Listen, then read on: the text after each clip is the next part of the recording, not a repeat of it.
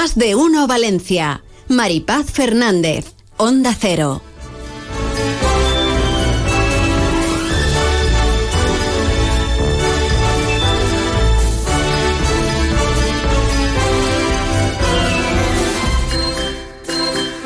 Hola, ¿qué tal? ¿Cómo están? Bienvenidos a Más de Uno Valencia. Saludos del equipo. Isaac Sancho en la realización técnica. De momentos jueves, ya mañana me libero. Por aquí una semana parece un mes entero. A veces pierdo interés. Viene fuertecillo hoy, ¿eh? Rapero Isaac. Begoña Perpiña, buenas Hola, tardes. muy buenas tardes. Hola, Víctor Yuk. ¿Qué tal? Muy buenas. Divinamente. Hola, Amparo Piqueres, ¿cómo estás? Muy buenas tardes, muy bien.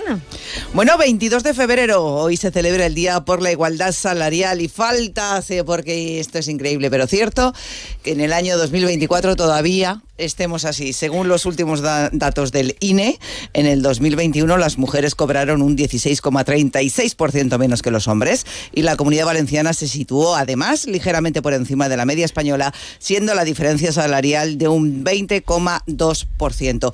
Precisamente durante esta mañana está instalada una mesa bajo el balcón del Ayuntamiento de Valencia, de la Asociación de Empresarias Profesionales y Directivas de Valencia, con el objetivo de informar y concienciar sobre esta desigualdad salarial. Comenzamos eh, más de uno Valencia con mucho que contarles. Hoy es jueves. Hoy es jueves, tenemos espacio dedicado a nuestras mascotas. Para aquellos que nos quieran hacer llegar sus consultas o sus anécdotas a más de uno valencia y luego las resolvemos todas. Hoy tenemos curiosas, hoy un poco menos, no Sí. está animada la cosa, así como otras veces nos hemos reído mucho, pero bueno, tenemos varias sobre conejos.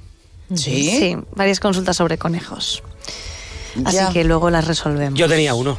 Mira, ves. Ay, Estaba tenías esperando uno. que Víctor dijese. se Tenía, pronunciase. tenía uno. ¿Y es qué verdad. tal fue la ¿Cómo- cómo se experiencia? Bien, muy bien. Martina. Ay, la Marina. coneja. Yo tuve una que se llamaba Priscila. La tuvimos además eh, cuatro o cinco años, ¿eh? O sea, o, o más incluso. O sea, duró... Duró bastante. Duró bastante. Eh, se, se comía las paredes.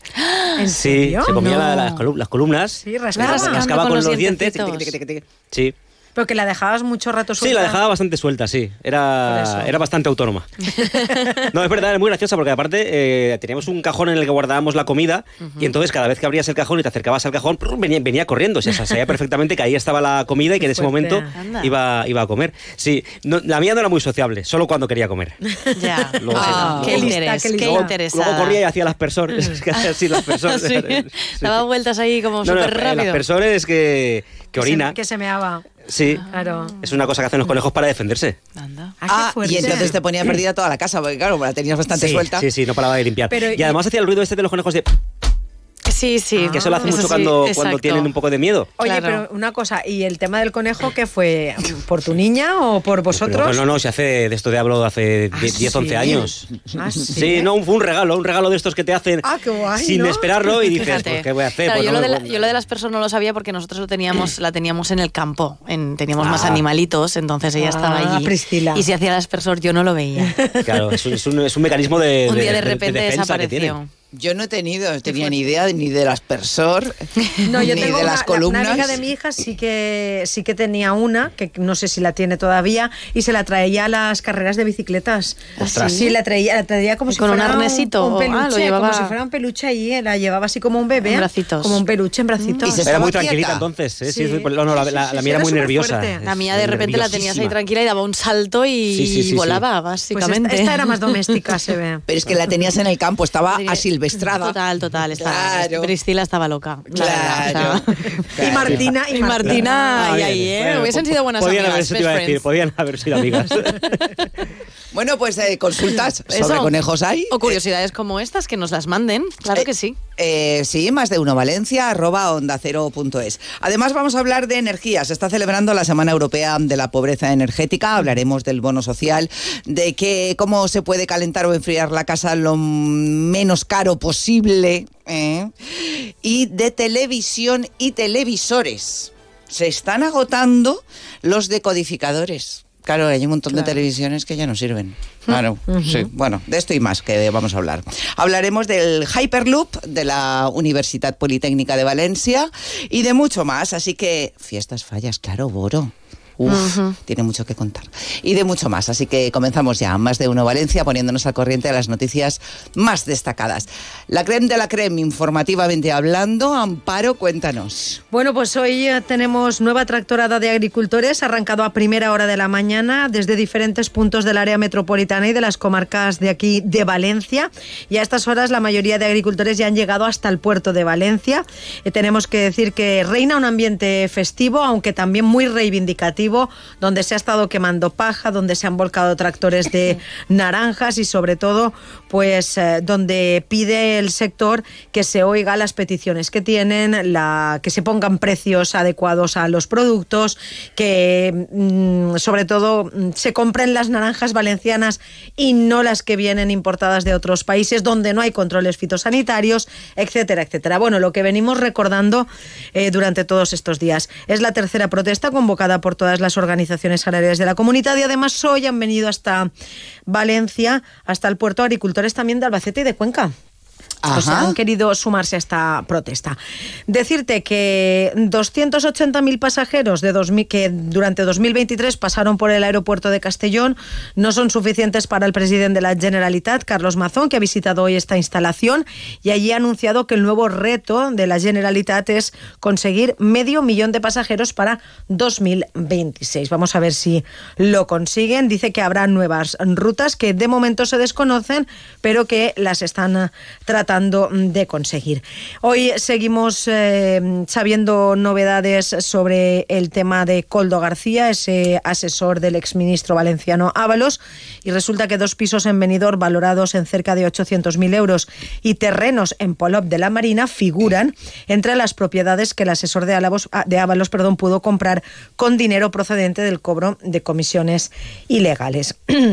Estaremos también en la Marina Baixa y en Alicante, después de que el arquitecto municipal haya sido detenido por presuntamente hacer favores a el eh, cabecilla de una red de narcos, el Partido Socialista en el ayuntamiento ha preguntado esta mañana a la concejal de urbanismo, pues qué medidas se van a adoptar, ¿no? Porque si el arquitecto municipal hacía favores a una al cabecilla de una red de narcos, pues bueno, algo tendrán que hacer para que se impidan pues estos mm, que haya más controles, por lo menos administrativos. A nivel más local te cuento que la Consellería de Sanidad ha licitado las obras de reforma integral del servicio de urgencias del Hospital General. La inversión prevista asciende a casi 5 millones de euros y el plazo estimado de ejecución se ha fijado en 18 meses y que el Ayuntamiento de Valencia ultima estos días en la explanada frente a las Torres de Serranos el montaje de la infraestructura necesaria para el acto de la crida de este domingo, que como cada año supondrá el pistoletazo de salida de las fallas y que Boro ya está aquí. Pues os dará todos los detalles que os tiene que dar. Seguro, eso seguro. Amparo Piqueres, más noticias a partir de las 2 menos 20. Gracias. Mil gracias. Víctor Yuk, cuéntanos. Bueno, pues que se va acercando el fin de semana y con ello los partidos que tienen que jugar tanto el Valencia como el Levante, juegan los dos el sábado. Esta mañana el equipo de, Baraja, el Valencia, estaba trabajando en la ciudad deportiva de Paterna con la presencia un día más de Diego López, que sabes que se rompió el pómulo el día 3 de, febrero, eh, lo operaron, pasó por el quirófano, lleva toda la semana trabajando con una máscara de estas que le han hecho a medida para que eh, pueda recibir un golpe sin, sin, riesgo o con menos riesgo. Y la verdad es que el chico eh, lleva toda la semana entrenando, eh, no estaba previsto que estuviese para ese partido, sino para el siguiente encuentro el día 2 de marzo contra el Real Madrid, pero eh, yo creo que va a estar. O sea, porque lleva toda la semana trabajando, eh, muy valiente, y lo cierto es que ya dijo Baraja en su día que iba a recortar eh, plazos porque era un jabato, porque era un chico que tenía mucha, mucha hambre y muchas ganas de ayudar. Y vamos, la verdad es que lo está demostrando porque lleva tres días continuados trabajando con el equipo, además haciendo no, no, solo correr, golpear balón, sino jugando en los partidillos también. O sea, que hay incluso riesgo de que le, de que le den ahí en la cara y está jugando. Jugará con la máscara, por supuesto. Ah, bueno, claro. Pero bueno, saldremos de dudas mañana, porque mañana es la rueda de prensa del entrenador de Valencia y también eh, conoceremos esa lista de, convocados y si definitivamente entra o no entra en la convocatoria para el partido contra el Granada, que es el del sábado a las 2 de la tarde. Hay más cosas eh, referentes a este partido porque hemos conocido en el día de hoy los árbitros. Hernández Hernández va a ser el colegiado principal del partido y Pizarro Gómez va a estar en el bar. Para los seguidores del Valencia sabrán que Hernández Hernández es un colegiado que tuvo una polémica importante, un partido contra el Real Madrid hace un par de temporadas que está muy marcada porque eh, el Valencia puso en redes sociales dijo, eh, esto viene a Madrid y que te roben es muy habitual con la casa de papel o algo así.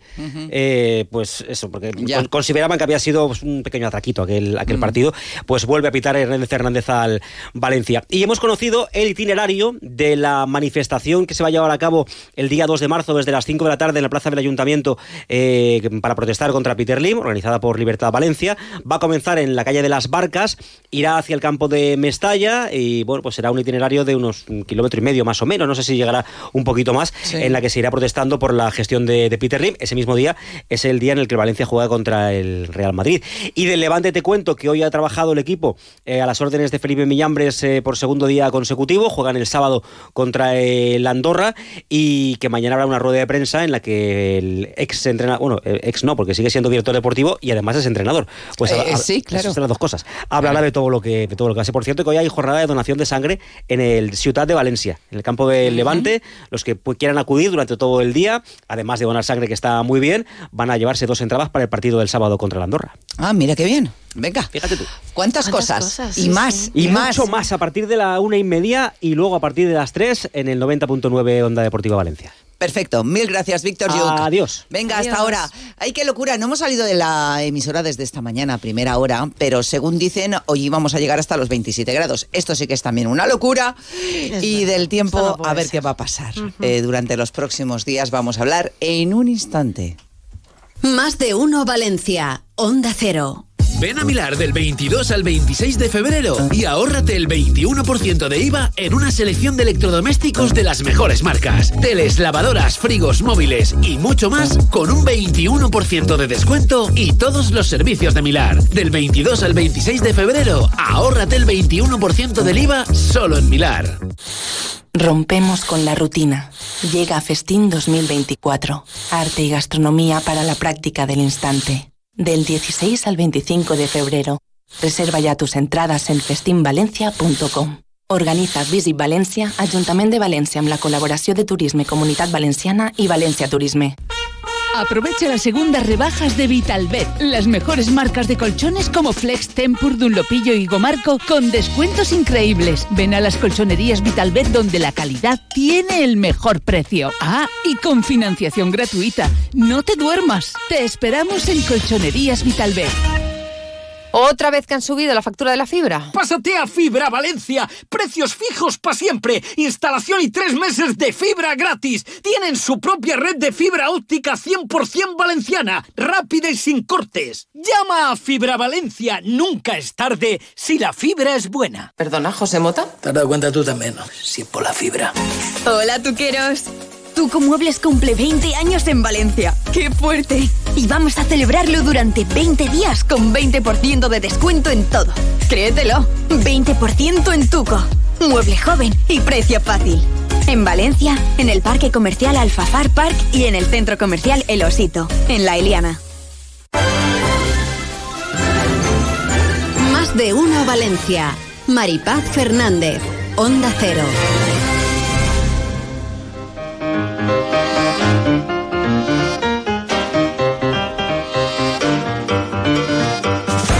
Hablemos del tiempo, hablemos con José Miguel Viñas, experto de Meteorred. ¿Cómo estás, José Miguel? Bienvenido, buenas tardes. Buenas tardes. Hola, muy buenas tardes. ¿Qué tal estáis? Pues estupendamente, pero qué locura es esta, hasta 27 grados hoy en Valencia. que estamos a 22 de febrero, pero febrero no era uno de los meses más fríos. No, te iba a decir que Febrerillo es loco, también tiene fama de, de estos altibajos. bueno, sí, hemos tenido un mes de febrero hasta ahora, no solo en Valencia, sino en general unas temperaturas claramente por encima de lo que es normal y bueno, ahora digamos que viene una normalización que nos va a parecer en algunos sitios de España sobre todo como un cambio muy brusco al tiempo invernal, que sería lo que deberíamos más o menos de haber tenido estas últimas semanas. Entonces, hoy eh, hasta 27 grados. ¿Qué va a pasar mañana? Bueno, eh, en la comunidad valenciana van a dominar estos días los vientos de poniente asociados a esas borrascas que están ya mandando frentes con precipitación, sobre todo al noroeste peninsular. Claro, hoy el poniente sí que va a pegar ese subidón a la temperatura, pero ya mañana se va a notar cómo baja la temperatura aunque siga soplando ese viento. Eh, ya estamos hablando no máximas de 26, 27, sino en la costa pues en torno a 18, 19, más normales. Eh, el tema de la lluvia. Bueno, esta situación es muy atlántica, va a entrar una masa de aire fría marítima en la península, se van a desplomar las temperaturas, pero la verdad es que precipitación a la comunidad valenciana va a llegar muy poca, sobre todo a la zona prelitoral y litoral. Allí, pues, sobre todo va a haber nubes, sobre todo el fin de semana, eh, cara al sábado, domingo, lunes puede llover un poco, eh, pero van a ser lluvias muy dispersas y eso sí, por el interior, en zonas ya un poco más altas, sí que vamos a ver algo de nieve. Eh, se está diciendo además que es de los inviernos ya mm, catalogados como los de los más cálidos de años, ¿no? Sí, sin duda. Y de hecho, en, en las estadísticas climatológicas, claro. Mm. eh, el invierno justo lo cuantificamos hasta que termine febrero. Es decir, estamos a punto, desde el punto de vista meteorológico, de, de finalizar ya la estación, no, el trimestre invernal. Y desde luego que es histórico lo que lo que hemos tenido, eh, no solo en la Comunidad Valenciana, sino en muchas otras zonas de España. En Canarias, por ejemplo, las anomalías de temperatura cálida son son brutales y en otras zonas de- de- de- de- del país lo hemos notado también, ha habido una suavidad prácticamente casi sin interrupción durante todos estos meses. Bueno, pues eh, bajón de temperaturas, aunque mm, sigan siendo más altas de lo habitual, porque estabas contándonos que unos 19 grados mañana. Hombre, pues de 27 a 19 es un bajón considerable y aún así eh, continuamos con valores más altos de lo propio de la época, ¿no? En fin. Será eh, quizá de cara a la, a la próxima semana, los primeros días, el lunes, martes, ahí ya el viento va a rolar un poco más a norte y se notará algo más el descenso, pero en ningún caso vamos a, a tener en la costa valores que bajen de 15 grados, pero quizá ya los 16, 17 sí que estarán las máximas eh, hacia el martes, miércoles de la próxima semana. ya ves si llueve, qué falta hace, José Miguel. Bueno, Muchísimas gracias. Un que tengas un buen día. Un un abrazo. abrazo, chao. Onda Cero Valencia. ¿Sigues sentado en un sofá que no te convence? Levántate y aprovecha las rebajas con más estilo de Mima Gallery. Las últimas tendencias en sofás, descanso y decoración con super descuentos de hasta el 60% y con entrega inmediata. Despierta, las unidades son limitadas. ¿Necesitas asesoramiento en situaciones de divorcio, régimen de visitas, impago de pensiones o liquidación de bienes? En Monreal y Ferreres Abogados somos especialistas en derecho de familia. Te ofrecemos un servicio cercano y profesional con atención 24 horas. Monreal y Ferreres Abogados, Grupo AC3. Contáctanos en Almirante Cadarso 3 y en monrealyferreresabogados.com. Mmm, buenísimo. ¿Cómo se nota que es del Mercado Central? Mercat Central de Valencia, el kilómetro cero del sabor. Soy María Dueñas y quiero invitarte a que descubras el musical El tiempo entre costuras. Del 28 de febrero al 24 de marzo en el Teatro Olimpia. Si te gustó leerlo, te encantará vivir el musical El tiempo entre costuras. Entradas en taquilla y web. El principal riesgo del colesterol elevado son las enfermedades cardiovasculares. Ponte en guardia con una dieta saludable, ejercicio físico y Nivecol Forte, con coenzima Q10, levadura de arroz rojo y fitoesteroles vegetales concentrados que con una ingesta diaria de 800 miligramos contribuyen a mantener niveles normales de colesterol sanguíneo. Nivecol Forte, de laboratorios. Consulta a tu farmacéutico dietista y en parafarmaciamundonatural.es. Este año Todd Ducha da la campanada. Desde el 1 de enero al 31 de marzo, Todd Ducha, el líder en cambio de bañera por platos de ducha y reformas integrales, se une con el fabricante líder en mamparas Profiltec para regalarte un 20% de descuento en sus mamparas a medida. Todd Ducha, en Azcárraga 32 y San Vicente Mártir 342. Todd Ducha y Todd Cocina. Experimenta una forma única de imaginar la casa de tus sueños. Más de uno Valencia. Maripaz Fernández. Onda Cero. Como lo decíamos antes, se está celebrando la Semana Europea contra la Pobreza Energética. De este asunto, entre otros, vamos a hablar con Julián Tío de Abacu. Julián, ¿cómo estás? Bienvenido, buenas tardes. Hola, Julián. Hola, ¿qué tal? Muy buenas, Maripaz. Bueno, pues aquí estamos eh, con la Semana Europea contra la Pobreza Energética. Una vez más se reivindica el derecho a un suministro energético asequible, no contaminante para todas las personas. Pero bueno, poco en este sentido se está haciendo, la verdad. Porque, por ejemplo, el bono social es totalmente insuficiente. Sí, entendemos que claramente es insuficiente, Maripaz. Recordemos que lo que nosotros estimamos como personas que están en riesgo de pobreza energética en España, pues son aproximadamente unos 9 millones de personas y acceso al bono social tienen un millón y medio, con lo cual por el camino se nos queda muchísima gente que no va a poder acceder a ese bono social, además teniendo en cuenta que estimamos que tampoco es una herramienta válida para esto, Maripaz. Es decir, a mucha gente le cuesta poder acceder a ese bono. Tengamos en cuenta de a quién va dirigido, eh, los medios técnicos que puedan disponer, porque además de ese bono tiene que ser el consumidor el que haga algo para acceder a él. Entonces, si una persona le juntamos que no tiene unos medios económicos, bueno, pues muy elevados, no tiene capacidades suficientes para poder acceder bien por donde viva, bien porque no tenga. Y si eso le sumamos que es él el que tiene que hacerlo todo, bueno, pues nos encontramos con un cóctel bastante poco eficaz para cara al consumidor. Desde Abacú, Julián, eh, reivindicáis, eh, digamos, medidas pues estructurales para garantizar otro tipo también un poco de aseguranzas en este sentido, en el tema de la energía. Claro, al final lo que queremos es que, bueno, pues que llegue a quien más lo necesita, es decir, la gente que en realidad necesita, que como estábamos diciendo, se se encuentra en ese umbral de, de pobreza energética. Además, pedimos que haya, mm, va- vamos a empezar a intentar eh, pedir a la gente eh, que tenga eficiencia en casa, es decir, que aproveche ese calor, que aproveche esa luz. Y claro, si no tienen dinero para tener una casa suficientemente eficiente, hablando de energía, pues poco van a poder ahorrar. Por, por eso, por mucho que se abrochen el cinturón, por mucho que consuman menos, por mucho que intenten comprar aparatos cada vez más eficientes, si en casa, por ejemplo, no es una casa que está bien dotada y no es eficaz energéticamente, pues se nos va a ir por todas las rendijas y por todos los agujerillos, se nos va a ir al final ese dinero que estamos ahorrando por otra parte. Claro, precisamente, Julián, esa falta de eficiencia energética eh, hace que el 43,5% de las personas consumidoras en España vivan en una situación de vulnerabilidad energética. 43,5%. Esto es una barbaridad. Si te parece, eh, me gustaría, nos gustaría que nos contaras, a ver, ¿qué sistema recomendáis vosotros desde Abacu para que nos salga menos cara la energía? A ver, nosotros lo que decimos es que si conseguimos hacer un cambio estructural importante en todo lo que es el suministro, sobre todo eléctrico, conseguiremos que, por ejemplo, las bombas de calor, que hasta ahora, bueno, pues ha sido un elemento como otro cualquiera para poder acceder al calor, eh, sirvan para que el consumidor le sea más económico el acceder a ellas. Recordemos además la bomba de calor, lo bueno que tiene es que la puede gastar tanto en verano y más en una ciudad como la nuestra, o en una climatología como la que nosotros tenemos, que la puedas gastar tanto en verano como en invierno. Ahí ya te ahorras.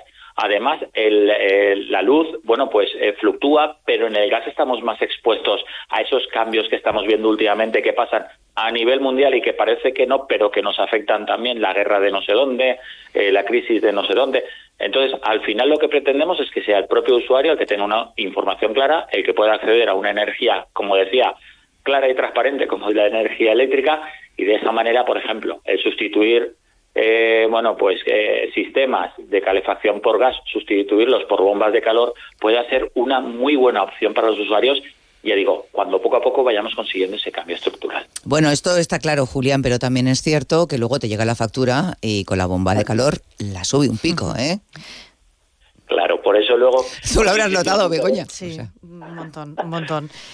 Por eso lo habéis, lo habéis visto que muchas veces hemos hablado y en este programa hemos dicho muchas veces eh, la diferencia entre el mercado libre, el mercado regulado, etcétera. Hay que saber dónde estamos, evidentemente, porque tenemos que estar un poquito al día para poder saber dentro de ese mercado, si estamos en el mercado eléctrico, dónde nos movemos y cuáles son las mejores ofertas. Claro, por eso un poco eh, me viene un poco a la cabeza esas otras medidas para la, digamos, luchar contra esa pobreza energética, como por ejemplo las auditorías de precios. Lo que estábamos diciendo, al final está subiendo, lo estamos notando en las facturas, pero lo que deberían de ponerse un poco las pilas también es de cara al mercado que haya precios justos y más transparentes. Aparte de todas las medidas que ya nos estás comentando, Julián. Claro que sí, porque al final, fijaos, cuando sube la luz y nos eh, dicen palabras raros de estos que nos sueltan cuando sube o cuando baja o cuando hay un pico, de repente no tenemos aire, de repente tenemos demasiado aire, de repente hay luz, no hay luz. Y al final el consumidor no entendemos todos estos, to- todas estas cosas que nos están contando. Al final nosotros lo que queremos es la, la mayor, digamos, uniformidad posible en el precio de la luz, poder disfrutar que es un elemento necesario para vivir y que, como decíamos al principio, si un 43,5 de consumidores están teniendo graves problemas eh, día a día para poder mantener sus casas calientes, para poder acceder a agua caliente, a, etcétera, muchos servicios que son necesarios, la verdad es que algo no funciona correctamente. Eso está claro. Y en este momento, eh, Julián, ¿convendría una tarifa fija en cuanto a la luz o en este momento no? ¿O depende de la tarifa? Vamos a sacar la bola de cristal porque Maripaz siempre me hace estas preguntas tan interesantes. Claro, porque yo te las hago para ponerte en aprietos, eh, claro. A- Ahí está. Bueno, fíjate, voy a hacer, bueno, por una parte voy a ser políticamente correcto y voy a decir aquí No. una respuesta un No. poco como Maripaz. Va a depender evidentemente de la situación de cada uno, pero vamos a decirlo mucho más concreto. Por ejemplo, yo en mi caso que salgo de mi casa a las 7 de la mañana y vuelvo a las 8 de la noche, eh, necesito un precio de la luz estable. Eh, necesito saber en cada momento que me va a costar lo mismo, lo gaste por la mañana que por la noche, porque yo no estoy en casa. Entonces no puedo aprovechar esos picos en los que está más baja la luz, porque no puedo hacer uso de todos los electrodomésticos en ese momento a la vez.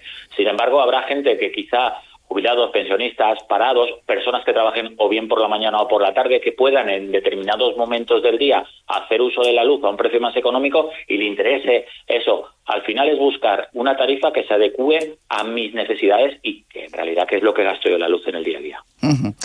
Bueno, pues habrá que revisar con lupa todas estas tarifas Desde porque luego. luego está la letra pequeña y decimos, uy, qué barato, y luego resulta que va y no. En fin, vamos a hablar de otras cuestiones de actualidad. Los televisores. Eh, sí, porque bueno, ha llegado a esa alta definición a los, defi- eh, uy, a los televisores. eh, podemos decir que mucha gente ya está pensando, ¿no? Lo que decía Maripaz, esos transcodificadores, que hay que hacerse con ellos. ¿Cómo lo estáis viviendo vosotros desde la asociación?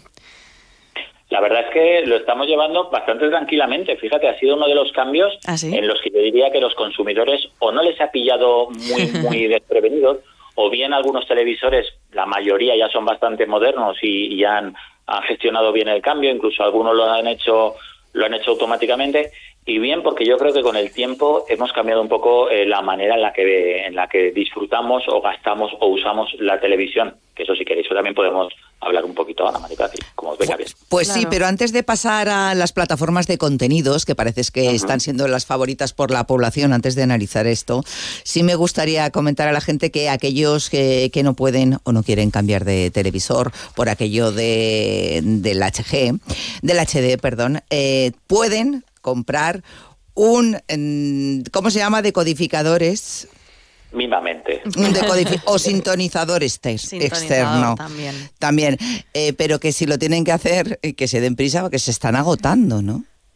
Claro, es que parece ser que ha habido un boom de, de compras. De, claro, eh, a ver, no sé quién, no sé si nos están escuchando y le planteas la posibilidad de cambiar, acceder a cambiar una televisión, gastarte 400, 500 o muchísimo más euros, o cambiarte un decodificador de 20 a 40 euros, probablemente la gente dirá, pues oye, me enchufo el decodificador porque me funciona la tele de maravilla y no necesito otra.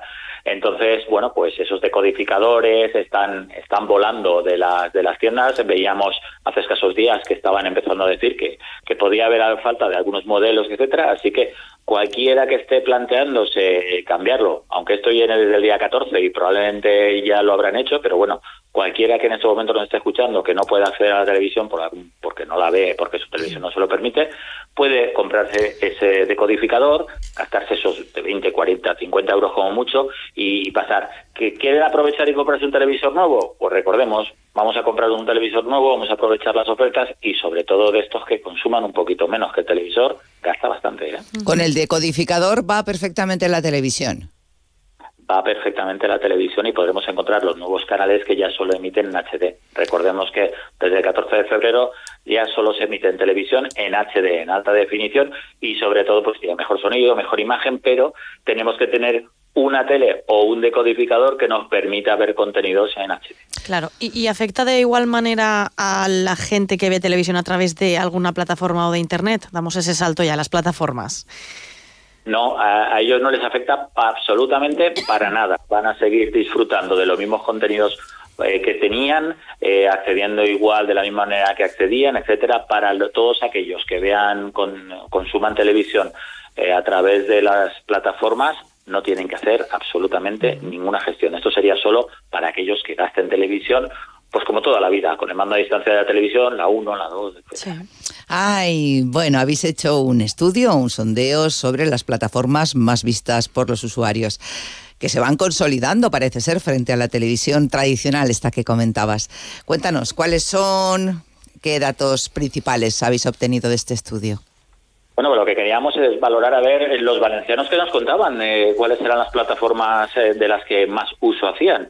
Y eh, al contrario de lo que nos dicen los, eh, los datos nacionales, que ponían a Netflix como la plataforma principal de consumo por parte de los usuarios, en la comunidad valenciana sale que es Amazon Prime, la principal plataforma, con un 64,5. También te diría que Netflix se encuentra por detrás en un 62, es decir, que Ya está está ahí just- muy, muy- justo, la pegadito.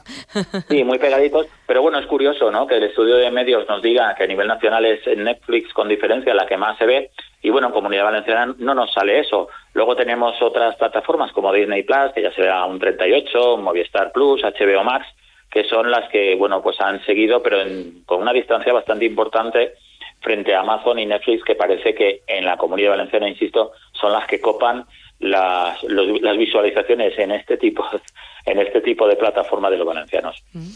Bueno, parece ser que se van animando Curioso. además valencianos de todas las edades ¿eh? a, a- a estas plataformas de contenidos. Julián, tío, ha sido un placer, nos has contado un montón de cosas. Hasta el próximo día. Muchísimas gracias a vosotras. Hasta la próxima. Un, abrazo, Julián. Otro adiós. Más de uno Valencia. Onda Cero. Atención, noticia de interés. Muebles Moncenter, tu tienda de muebles en zona comercial de Alfafar, te ofrece una gran liquidación de muebles de exposición. No pierdas esta oportunidad y ven a Muebles Moncenter. 27 años con los mejores precios en mobiliario para tu hogar. Muebles Moncenter, en zona comercial Alfafar y en Gandía. ¿Que por qué soy un pluser? Porque exijo transparencia y en un clic puedo comprobar todas las revisiones del coche y el informe de tráfico al instante. En Ocasión Plus tienen un taller en cada centro para dar un servicio más cercano y directo. En Ocasión Plus aciertas seguro. Tienes 15 días o 1000 kilómetros de prueba.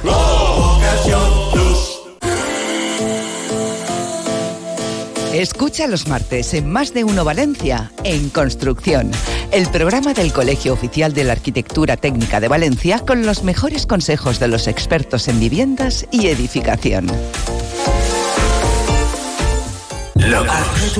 No seáis innovadores. Hay que renunciar a algo. Conformaos. Dejadlo. Los sueños son locos hasta que se consiguen.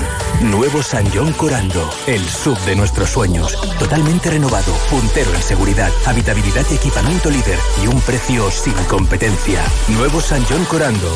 Decían que estábamos locos. Descúbrelo. Aquamotor, concesionario oficial San John, Avenida del Puerto 183 y Tres Forques 67. Aquamotor.es. Natucci Editions celebra su primer aniversario. En la tienda de mobiliario de hogar más bonita de Valencia te esperan muchas sorpresas. Síguenos en Instagram en Natucci Editions Valencia para estar al día de nuestras novedades o visítanos en calle Guadalaviar 3 y 4 con parking gratuito. Natucci Editions es el confort y diseño italiano al precio perfecto. Onda Cero Valencia. Doctor Gutiérrez, qué ganas tenía de volver a encontrarme con usted porque tengo una pregunta. ¿Conoce usted algún complemento para nuestros huesos? Sí, sí, Artrogel Forte de Marnis. Artrohelp Forte. ¿Me suena? ¿Es fácil de tomar? Muy fácil, son viales para beber. Voy a pedirlo al herbolario o a la farmacia antes de olvidarme. Artrohelp Forte de Marnis. Artrohelp Forte de Marnis. Artrohelp Forte de Marnis. Artrohelp Forte de Marnis. Artrohelp Forte de Marnis. Artrohelp Forte de Marnis. Pero mujer, métete en marnis.com y así no se te olvida. Más de uno Valencia. Onda Cero. El equipo Hyperloop de la UPV está precisamente en este momento, en este jueves 22 de febrero, presentando los últimos progresos que ha logrado en relación con el diseño y construcción de su prototipo de Hyperloop denominado Kenos y la infraestructura que lo acompaña, Atlas. Hugo Albert es el director técnico de Hyperloop UPV. Hugo, gracias por atendernos. ¿Qué tal? Buenas tardes. Hola, Hugo. Hola, buenas, muchas gracias por invitarme, un placer. Encantadas. Bueno, ahora mismo estás precisamente pues inmerso en esta presentación. Te agradecemos que hayas abandonado un pelín esta presentación para atendernos porque eh, nos interesa mucho este gran proyecto. Eh, me gustaría que recordaras a los oyentes qué es el Hyperloop. Claro, sin problema. Eh, Hyperloop nosotros lo describimos como el transporte del futuro o el quinto medio de transporte y no deja de ser un nuevo medio de transporte parecido a un tren, que la diferencia es que levita y se desplaza por el interior de un tubo al vacío. Entonces evitas el rozamiento tanto con la superficie como con el aire y alcanzas velocidades de unos mil kilómetros por hora de forma muy sostenible y eficiente. Y Hugo, eh, estos avances que estáis presentando a los patrocinadores, un poco en qué consisten, ¿no? Porque entendemos que serán diferentes evoluciones de, de- de los sistemas del propio vehículo, ¿o, o cómo? Sí, exacto. El evento está centrado en demostrar la evolución que hemos tenido a lo largo de los años, tanto en los motores electromagnéticos como en la propia levitación o en el hito que conseguimos el año pasado por primera vez, que es llevar un tubo de 30 metros al vacío a la competición internacional. Eh, ¿Qué velocidad creéis que puede llegar a alcanzar el Hyperloop cuando esté totalmente finalizado el proyecto? Pues la idea que se tiene es que llegue entre 600 kilómetros por hora y 1000, parecido a lo que lleva un avión, ya que las, las presiones son parecidas. Bueno, ¿y esos pasajeros que desplazará? eh, ¿Cómo van a sentir estas velocidades de hasta mil kilómetros por hora? Pues es una pregunta que nos hacen mucho. Y la verdad es que la importancia está en la aceleración, no en la velocidad. Y como la aceleración será algo controlado, al igual que hacen los aviones o las montañas rusas, por ejemplo, eh, no va a haber ningún problema. Claro. Eh, hablábamos de la evolución del, del, ah, del propio vehículo, pero entendemos también que en estos años en los que lleváis ahí con todo el trabajo en marcha, ha habido también mucha evolución del equipo, ¿no? Sí, efectivamente, el equipo crece cada año, eh, es un equipo muy rotativo al ser todos estudiantes de la Universidad Politécnica de Valencia y es algo muy enriquecedor ver cómo año tras año gente empieza de cero y acaba llegando mucho más lejos que las generaciones anteriores. ¿Cuándo crees, Hugo, que podrá estar finalizado este grandísimo proyecto del Hyperloop? Pues esa es la pregunta de oro que siempre nos hacen. La verdad es que suelen decir que están buscando un estándar para 2030 y a partir de ahí ya empezar a fabricar, así que estiman muy, algunos que en 2050 podremos ver algún trayecto ya. Bueno, poco a poco, ¿no? Eh, mientras tanto, seguro que vais a algunas competiciones. ¿Tenéis fecha próxima?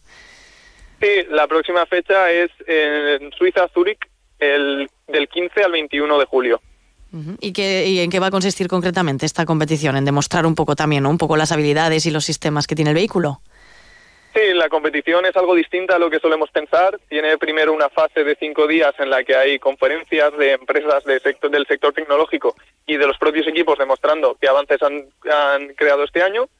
Y después hay un día de demostraciones en las que se muestra el funcionamiento de todos los sistemas de los vehículos y un día que llamamos el Public Day en el que se enseña esta tecnología al público general.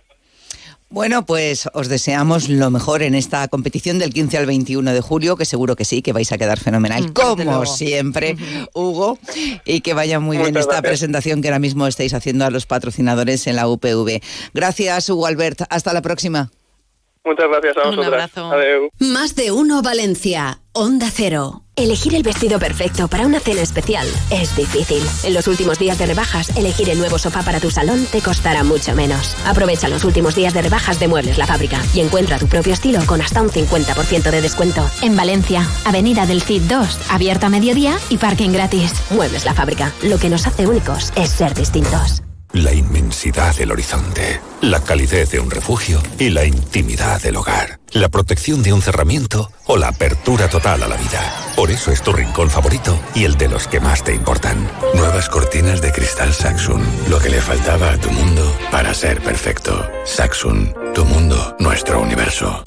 En Muebles Lara somos mucho más que muebles. Somos decoradores expertos en cada rincón de tu hogar. En Muebles Lara tenemos todo lo que necesitas. Cortinas, sistemas de iluminación, colchonería, sistemas de descanso. Muebles-lara.es. Seguro que algo te gustará. Muebles Lara, llena tu vida de hogar. Este sábado desde la una y media de la tarde, Radio Estadio Valenciano en Onda Cero. El Valencia visita al Granada con el objetivo europeo en el punto de mira. Vive el Granada Valencia en la sintonía de Onda Cero Valencia 90.9 a través de nuestra página web, nuestra aplicación y nuestras redes sociales. Un encuentro que vivirás gracias a Onda Center Auto. Este sábado desde la una y media de la tarde, Granada Valencia en el Radio Estadio Valenciano en el 90.9 de la FM.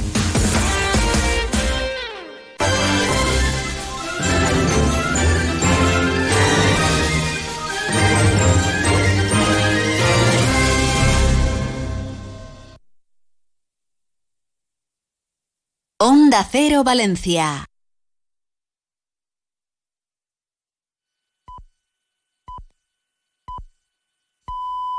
Es la una de la tarde, mediodía en Canarias.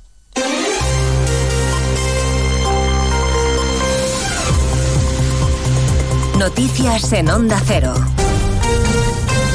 Buenas tardes, avanzamos a esta hora algunos de los asuntos de los que hablaremos con detalle a partir de las 12 en Noticias Mediodía, empezando con el caso de corrupción que ha estallado en Ferraz cuando el Partido Socialista aún se está reponiendo del golpe en las urnas en Galicia. Coldo García, el hombre al que Sánchez confió la custodia de los avales que le devolvieron la Secretaría General del PSOE, la persona de confianza de José Luis Ábalos, que antes de asesor personal del exministro fue portero de discoteca y que llegó a Ferraz de la mano de Santos Cerdán, se ha convertido hoy en una gran molestia para Sánchez. Ministros del gobierno como Pilar Alegría insisten en pedir que se deje trabajar a la justicia y se esfuerzan en poner cuanta más distancia mejor. La vergüenza ¿no? de que personas en los momentos más difíciles de la pandemia pudieran hacer negocio con este tipo de cuestiones y que en fin, la justicia investigue hasta las últimas consecuencias y, y trasladar, como le digo, nuestra máxima colaboración y nuestro trabajo cooperativo con la justicia para que este asunto se resuelva. En el Partido Popular se preguntan hasta dónde conocía Sánchez y si la salida del gobierno de José Luis Ábalos tuvo algo que ver. Núñez Feijo exige al jefe del Ejecutivo que dé la cara y no se esconda, José Ramón Arias. El Partido Popular quiere llegar hasta el final de un caso que considera va a tener mucho recorrido y muchas implicaciones. Núñez Fijó le pide al presidente del gobierno que diga lo que sabe. Y el presidente del gobierno guarda silencio sobre los hechos e insulta a quienes le pedimos explicaciones. El presidente del gobierno que señaló a todo el mundo por casos archivados en repetidas ocasiones y que quedaron en nada, ahora se esconde y embarra ante una investigación abierta y gravísima.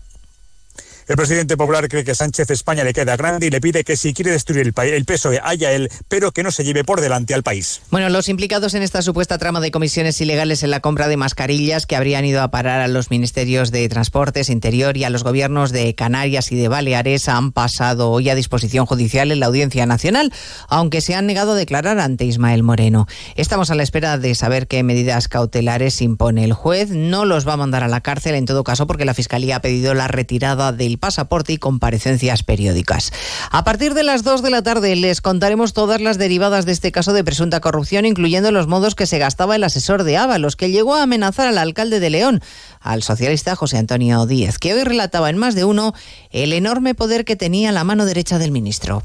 Por supuesto, evidentemente él era su mano derecha, se era reconocido en todos los, lugares, prácticamente era quien hacía de filtro en el ministerio, parece que todo lo que quisieras conseguir en el ministerio tenía que pasar por Coldo y por tanto eh, si Coldo te amenazaba pues era casi una amenaza eh, directa de, de, del propio ministerio, del propio ministro, ¿no? Hablaremos del caso Coldo o del caso Ábalos y les contaremos también el informe definitivo de la Fiscalía sobre la causa del tsunami. Finalmente, la teniente fiscal ha ignorado a la mayoría de fiscales, no cree que haya indicios como para atribuirle a Puigdemont un delito de terrorismo, pese a que la mayoría de sus compañeros considera en el Supremo justo lo contrario.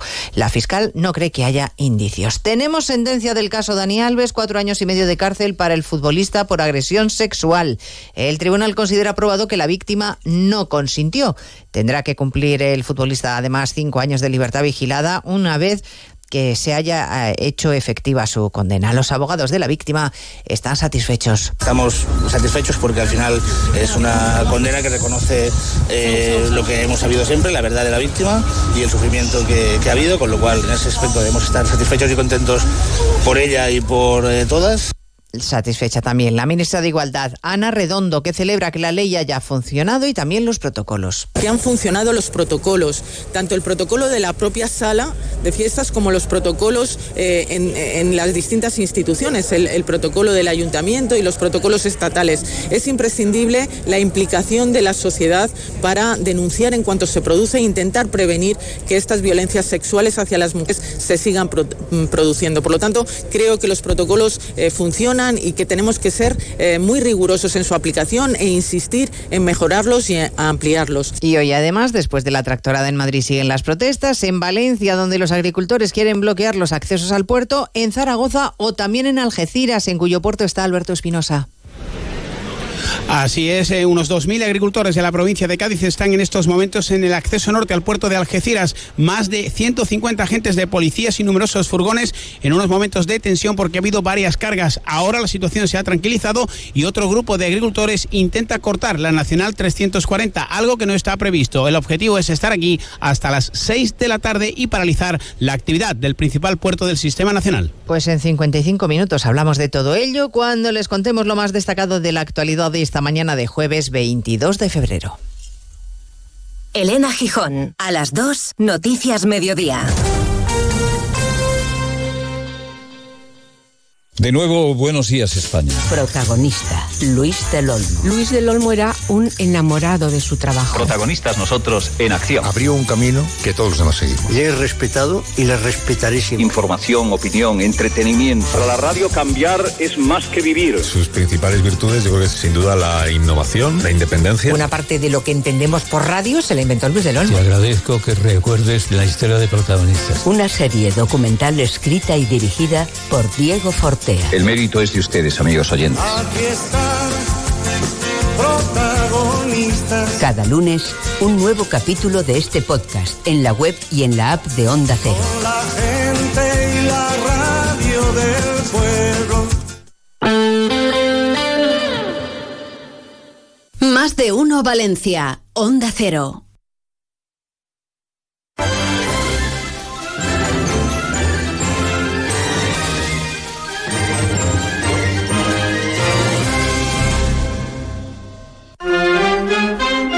Socorro Peiro y te invito a que sigas un año más con nosotros La Crida. Estaremos en directo el próximo 25 de febrero desde las emblemáticas Torres de Serrans.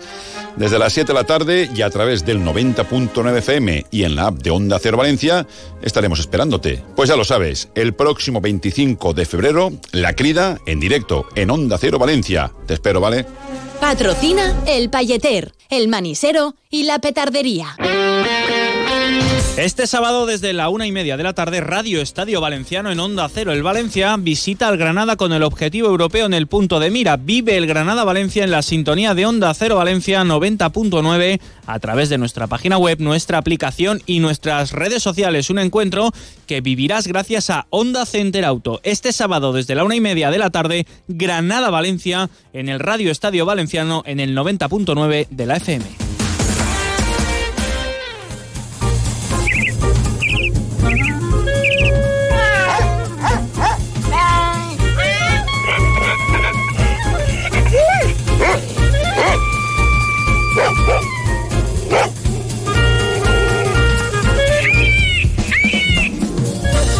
Damos inicio a un espacio al que le tenemos un especial cariño. Ese momento en el que contestamos las consultas que nos enviáis a más de uno Valencia onda y ese momento en el que nos las responde José Manuel Martínez, miembro de la Comisión Clínica del Colegio de Veterinarios, codirector de la Clínica Veterinaria Ayora en Valencia. ¿Cómo estás, José Manuel? Buenas tardes. Hola. Buenas tardes, muy bien. Muy buenas tardes. Aquí con el trabajo. Claro que sí. Preguntas variopintas que tenemos hoy. De todo un poco, José Manuel. Si te parece, vamos a ello. Vamos a ver. Bueno, la primera nos la manda Pilar y dice, mi gato hace unos meses eh, le salieron unos bultos en las patas traseras debajo del culete, dos en cada lado. Le he llevado al veterinario, me han dicho que puede ser eh, absce- eh, a ver si lo digo bien, absceso, Abscesos. ¿vale? Porque eh, el otro gato a veces le muerde en esa zona. Eh, dice que no han cambiado de tamaño ni le duelen. Hace unas semanas también se le han inflamado los ganglios que están debajo de la mandíbula y me han dicho que pinta mal, pero el gato no ha mostrado ningún síntoma, ni de, ni de adelgazamiento ni nada. Estoy un poco asustada. Vale, pues eh, vamos a ver si, si hay una inflamación de los ganglios eh, que no es localizada en un sitio como, como es la zona perineal eh, y están, están inflamándose los ganglios de otras zonas eh, de la mandíbula y tal, yo creo que debería llevarlo a, su veterinario a que revalúe el caso, ¿eh? porque mm, al, al aparecer los ganglios, si, si aparecen localizada una inflamación en una zona del, del culete, sí que podría haber sido por, por la mordedura que está describiendo, pero cuando ya aparecen en otro sitio yo creo que hay que revaluar el caso. ¿eh? Eh, si no está adelgazando y tal, bueno, pues eh, puede que sea que no sea una cosa grave, pero sí que lo tiene que evaluar el, el veterinario de nuevo. ¿eh? ¿Qué, qué es lo de obseso, eh, José Manuel? Acceso es Ah, absceso, perdón. cuando hay es un acceso es cuando hay una infección eh, localizada, entonces eh, se produce una bolsita, bueno, es como un grano infectado, ¿no? Eso es Ah, un vale. acceso, ¿vale? Pues, Vale, vale, yo digo, vamos a aclarar un poco este término que al leerlo sí. incluso no sabía si lo estaba diciendo bien. En fin. Pues vamos con una de, de perros, si os parece. Claro, Venga. mira, Elena nos dice, tengo un cachorro de dos meses que no deja de morderme. ¿Va a ser un peligro en un futuro? Tenemos pensado llevarle a, una a un adiestrador, pero no vemos posible solución a su conducta. O sea, Elena ve un futuro un poco negro de cara a la actitud de su perro. Bueno, pues lo que está claro es que eh, los primeros momentos de la vida es que igual que las personas es cuando hay que educar a los perros ¿eh? y no hay que dejar que se nos suban a, a la chepa, ¿no? Como se dice. Eh, si no tiene ideas de nociones de, de comportamiento, de, de- de educación, pues sí que a lo mejor es bueno que se ponga en contacto con un profesional de adiestramiento para que le dé para que le dé unas pautas, ¿eh? porque sí que es importante, eh, sobre todo, no coger miedo al perro y saber y que el perro sepa que somos nosotros los que los que mandamos, ¿eh? y si es un perro un poco dominante, pues corregir esa dominancia, ¿eh? porque sí, efectivamente, y especialmente si son son perros de, de tamaño grande, eh, pues pues puede haber problemas cuando sean un poco mayores. Claro, puede, ser- puede convertirse en un, en un problema. Bueno, pues resulta la duda de Elena. Vamos con las de Pablo, porque nos manda un par sobre conejos, además. Dice, en primer lugar, ¿es normal que mi conejo orine y haga las caquitas fuera de la jaula? Y otra pregunta, ahora la resolvemos también, si es necesario vacunar a un conejo aunque esté en casa. Bueno, pues aunque esté en casa, a un conejo, a un gato, a un perro, sí que es necesario vacunarle. Al conejo se, se vacuna de la de misomatosis y de la enfermedad vírica del conejo, y sí que es necesario. ¿eh? Eh, y luego respecto a, a que haga las caquitas y orine fuera de la caja, eso es un, un- es un problema de, de- de- de marcaje territorial que es típico del conejo. ¿eh? Nos decía antes nuestro O sea, compañero Víctor Sí. Yu que él tuvo una y que hacía como la del El aspersor. aspersor. Sí, el Sí. aspersor. Iba haciendo Claro. pis por ahí, sí. Ese es un marcaje, es, es- es lógico en los conejos. Hombre, a veces el, el, or- el orinar fuera de, de la caja puede ser por algún problema de cistitis, de infección, que eso lo tendría que ver un, un veterinario especialista en, en exóticos, en conejos, pero en, en principio parece un, un marcador territorial. Igual las hembras que los machos. Sí, sí, sí. Por, por partida doble, por, por igual. Ah, yo te quería preguntar, perdonadme, ¿eh? pero eh, una, una duda. Bueno, así te voy a cobrar, ¿eh? Sí, sí, sí, sí, sí, sí, sí. Lo haces desde el cariño, José Claro Manuel. que sí. Desde el cariño. No, que es una pregunta que se puede hacer mucha gente, hombre. Muy Te quería, te quería yo preguntar. ¿Son igual de fáciles de llevar los machos eh, y las hembras? En conejos hablamos. Seguimos hablando de conejos. En conejos, ¿no? en gatos, Ah. en perros, en general. En perros, en gatos. Bueno, hay gente que prefiere las, las hembras, ¿eh? Por, porque tienen eh, mejor carácter y tal. Bueno, yo creo que al final, eh, bueno, lo que es recomendable, ya lo hemos dicho hasta, hasta la saciedad, que es que tanto machos como hembras se esterilicen. Sí. Entonces, la dominancia que, que tienen los machos si están esterilizados, pues no es tanta. Eh, no sé, yo por ejemplo, eh, Juan Ramón y yo tenemos dos schnauzers que son hermanos, él tiene una hembra y un macho. Y yo estoy encantado con el, con Pipo, con, con el macho y Juan Ramón. Tienen muy buen carácter los dos, entonces yo creo que al final es más cuestión del individuo que del sexo. ¿eh? Claro, Pero en ¿ves? general, ¿Ves que era fácil? No era la pregunta del millón ni nada esta vez. No, no, muy facilita. Eh, que me tenéis más miedo que todas las cosas. Muy facilita. A ver, esta por dónde me sale ahora. Bueno, pues Gracias, José Manuel. Nada, nada, hombre. Vamos eh, con un par más. Eh, nos manda una Iris y dice, ¿cuántas veces al día debería darle de comer a mi gato? Tengo una amiga que le llena el cuenco y él se autorregula las comidas, pero estoy segura de que el mío se lo comería todo de golpe. El caso es que empiezo el lunes a trabajar y voy a estar de 9 de la mañana a 9 de la noche fuera de casa. ¿Qué hago? Nos pregunta Iris. Bueno, vamos a ver. Como norma general, aquí sí que, bueno, aquí hay muchas más cosas. Un gato es diferente a un perro. Un perro sí que hay que racionarle la, comida, eh, en algunos. eh. Eh, un perro es recomendable a lo mejor ponerle tres, cuatro veces de comer al día. Y un gato, no, un gato es un animal eh, del desierto que va comiendo a lo largo del día po- pequeñas cantidades. Ellos en origen pues comen, van comiendo pequeños bichitos y van comiendo mu- muchas cantidades pocas veces al día. Entonces, a un gato no habría que ponerle como a un perro eh, dos, tres o cuatro veces al día. Habría que dejarle como, como hace su amiga el- la alimentación. Si vemos que es un gato muy, muy ansioso, esto suele aparecer cuando es una, un domicilio multigato, pero bueno, puede aparecer también cuando hay gatos, un solo gato.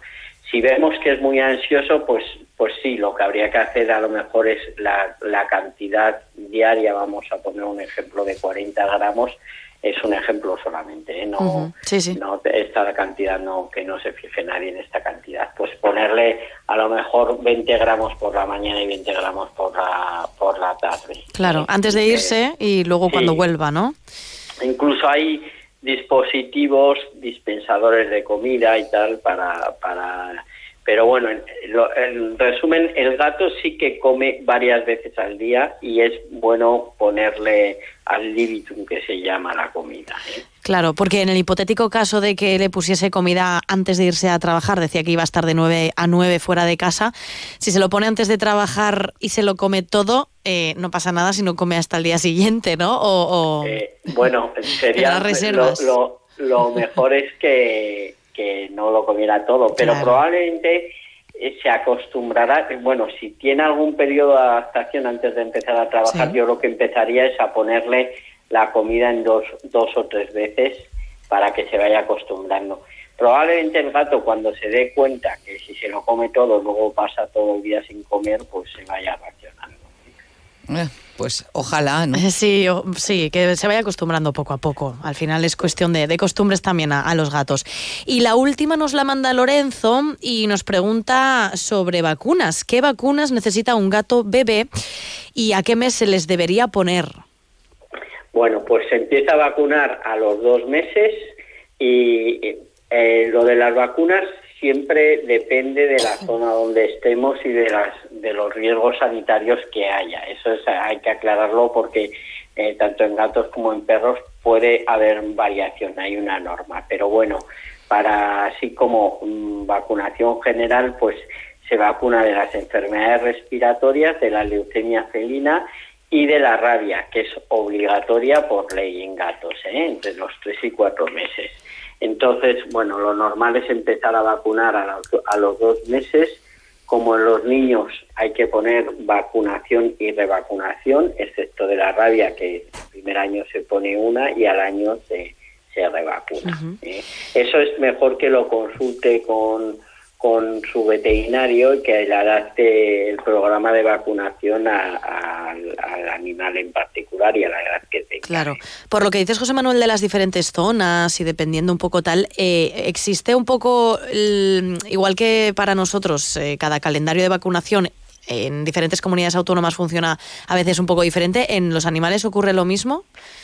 Bueno, sí, efectivamente, Begoña. En, eh, por ejemplo, la rabia en Valencia es obligatorio y, y puede haber comunidades autónomas dentro de, de España que no sea obligatorio o que, o que por ejemplo, en, en Valencia eh, depende de la marca de vacuna que utilices, puede ser cada tres años y puede haber comunidades autónomas que, que lo hagan obligatorio todos los años. Eso con respecto a la vacuna obligatoria, que es la rabia. Y luego, pues dependiendo del animal, donde la vida que haga y donde esté, pues puede puede ser conveniente. Por ejemplo, en Valencia yo recomiendo que se vacune de la leishmaniosis. ¿eh? Eh, en el País Vasco, por ejemplo, en Euskadi, pues no hay Claro, leishmaniosis y a lo mejor no claro. sería Tan eh, necesario. recomendable, pero a, a lo mejor hay otros otras enfermedades o, por ejemplo, un perro que está en casa eh, y que no, no tiene relación con otros perros, pues no es recomendable vacunarle de las dos de las perreras. Sin claro. embargo, un perro que esté en una reala o, o que esté o que vaya a pasar una temporada en, en, en, un- en una residencia, pues sí que es eh, recomendable, incluso puede, puede requerirlo el, el propietario de la residencia canina que esté vacunado de las dos de las perreras. Por eso es mejor que el calendario de vacunación lo adapte el veterinario. A, tu- a su veterinario. Muy bien, oye, muy curioso. Pues sí, hemos verdad. aprendido Sí. mucho un día más contigo, José Manuel. Mil gracias. A vosotras. José Manuel gracias. Martínez, codirector de la Clínica Veterinaria Llora en Valencia. Hasta la próxima semana. Un abrazo. Hasta la Gracias. semana que viene. Un abrazo. Onda Cero Valencia. Ayuda al mantenimiento de tus huesos, cartílagos y músculos en Parafarmacia Mundo Natural. Descuentos del 20% en Colacel, Artifin, Tendiplus y Osteosan. Colacel cápsulas con colágeno hidrolizado puro y vitamina C ayuda al correcto funcionamiento de huesos y cartílagos. Artifin cápsulas con sulfato de glucosamina, condroitina, cúrcuma y vitamina C ayuda al buen funcionamiento de los cartílagos. Artifin crema con extractos de plantas y aceites esenciales para uso tópico. Tendiplus con magnesio y vitaminas del grupo B y zinc ayuda al funcionamiento normal de los músculos. Osteosan con aminoácidos, minerales y vitaminas D y K2 contribuye al mantenimiento de los huesos en condiciones normales. Si tienes dudas, te ayudan en el 96 342 1287 o escribe a info arroba para farmaciamundonatural.es y te atenderán personalmente. Gastos de envío incluidos. Promoción no acumulable válida en Parafarmacias Mundo Natural y en la web parafarmaciamundonatural.es hasta fin de existencias. Todos los martes en Onda Cero, Comunidad Valenciana en la Onda y Caixa Popular, un foro radiofónico donde de la mano de Caixa Popular conoceremos proyectos innovadores, solidarios y de carácter social, donde ponemos el acento en las personas y la sostenibilidad de nuestro entorno. Todos los martes en Onda Cero, a partir de las dos y media, Comunidad Valenciana en la Onda y Caixa Popular. Más de uno Valencia. Onda Cero. Nexus es tu agencia de eventos en Valencia. Si quieres promocionar tu negocio o realizar un evento, te ofrecemos un proyecto a medida y atención personalizada. Disponemos de las mejores azafatas de toda Valencia. Con Nexus, tu promoción y tu evento serán todo un éxito. Llámanos al 96 358 0542 o nexusagencia.com. Nexus, tu agencia en Valencia.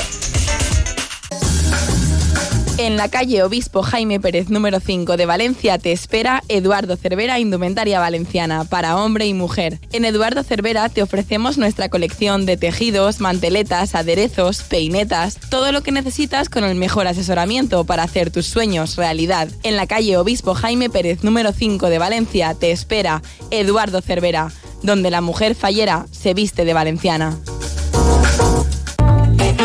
¿Estás pensando en tu despedida de soltero? ¿O acaso en tu fiesta de graduación, tu cumple o tu fiesta de jubilación? ¿Qué estás pensando en celebrar? En Salas Canal te escuchamos. Dinos qué estás pensando y hacemos tu idea realidad. Salas Canal. Eventos a medida, espectáculos, celebraciones de todo tipo y todo lo que imagines. Cuéntanoslo, porque queremos escucharte y hacer tu evento inolvidable. Salas Canal Pinedo 96 324 87 58.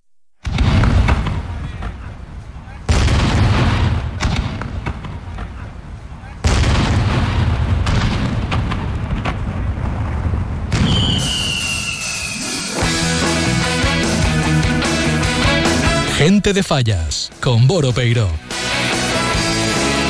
Hola, Boro. Hola, ¿qué tal? Bienvenido, buenas tardes.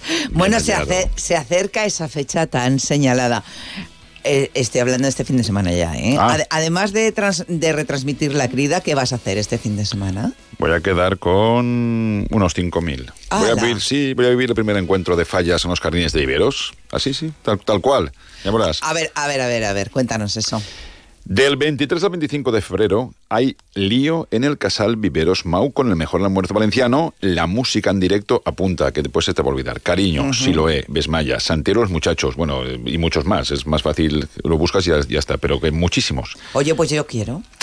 Pues te das prisa porque las entradas es gratuita hasta completar aforo y las puedes reservar el almuerzo, el almuerzo, ojo, cuidado, en la web. Si quieres saber más, entras en www.mau.es barra fallas y arreglado. Armoses y concierto y todo. Pues lo voy a reservar todo. Tírale. Sí, bueno, y hay que tener muy en cuenta eh, de cara a esta fiesta que Mau recomienda el consumo responsable. Eso iba a deciros yo, ¿eh? que os vais Ay. de asmorzaret, pero consumo ¿Que responsable. tú no vas a venir o qué? Siempre. Yo sí, sí, yo sí. Sí, sí, sí, sí. La hermosa no vas a venir tú. Qué bueno. Pues ya está. Semana de crida, ¿eh? Madre Bueno, mía. bueno, Bueno, hoy bueno. es la gala, de- ayer fue la gala infantil de cultura, hoy es la gala de la cultura mayor en el Teatro Principal.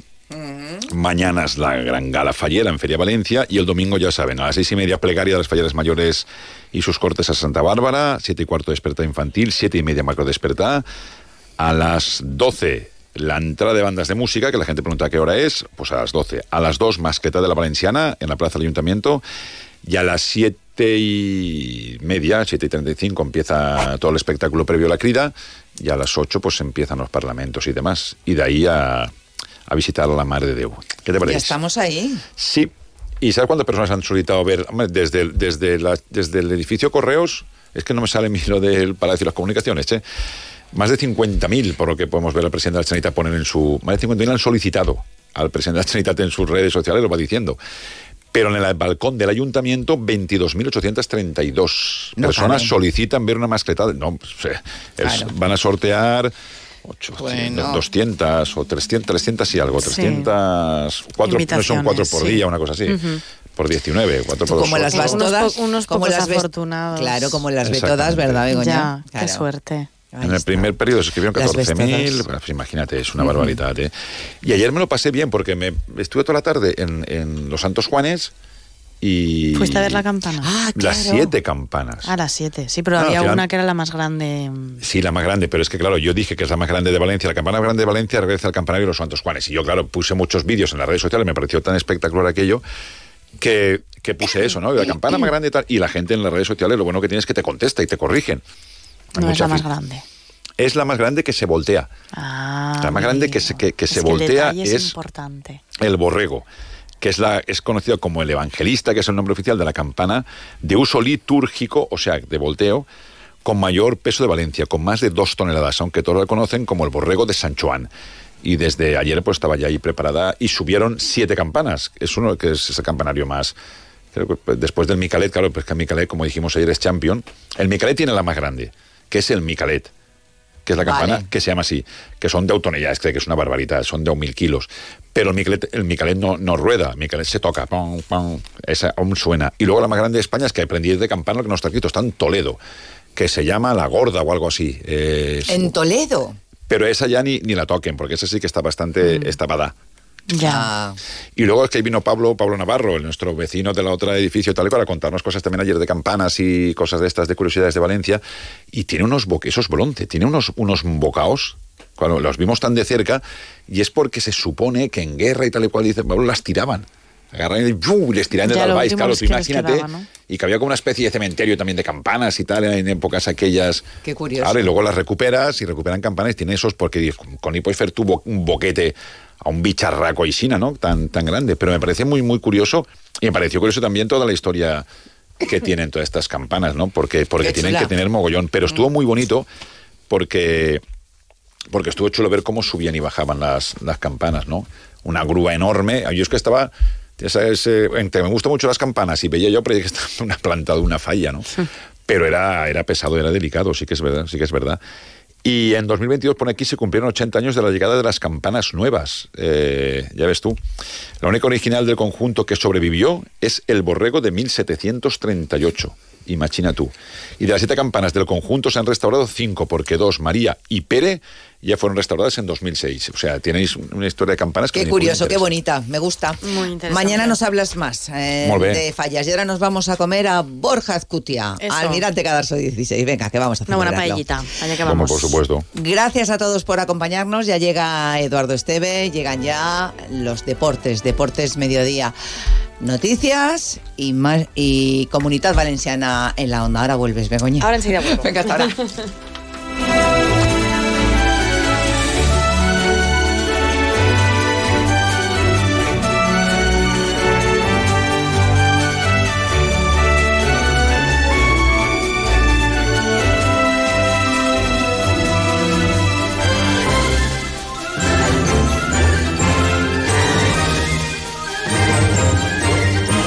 de uno Valencia. Onda Cero.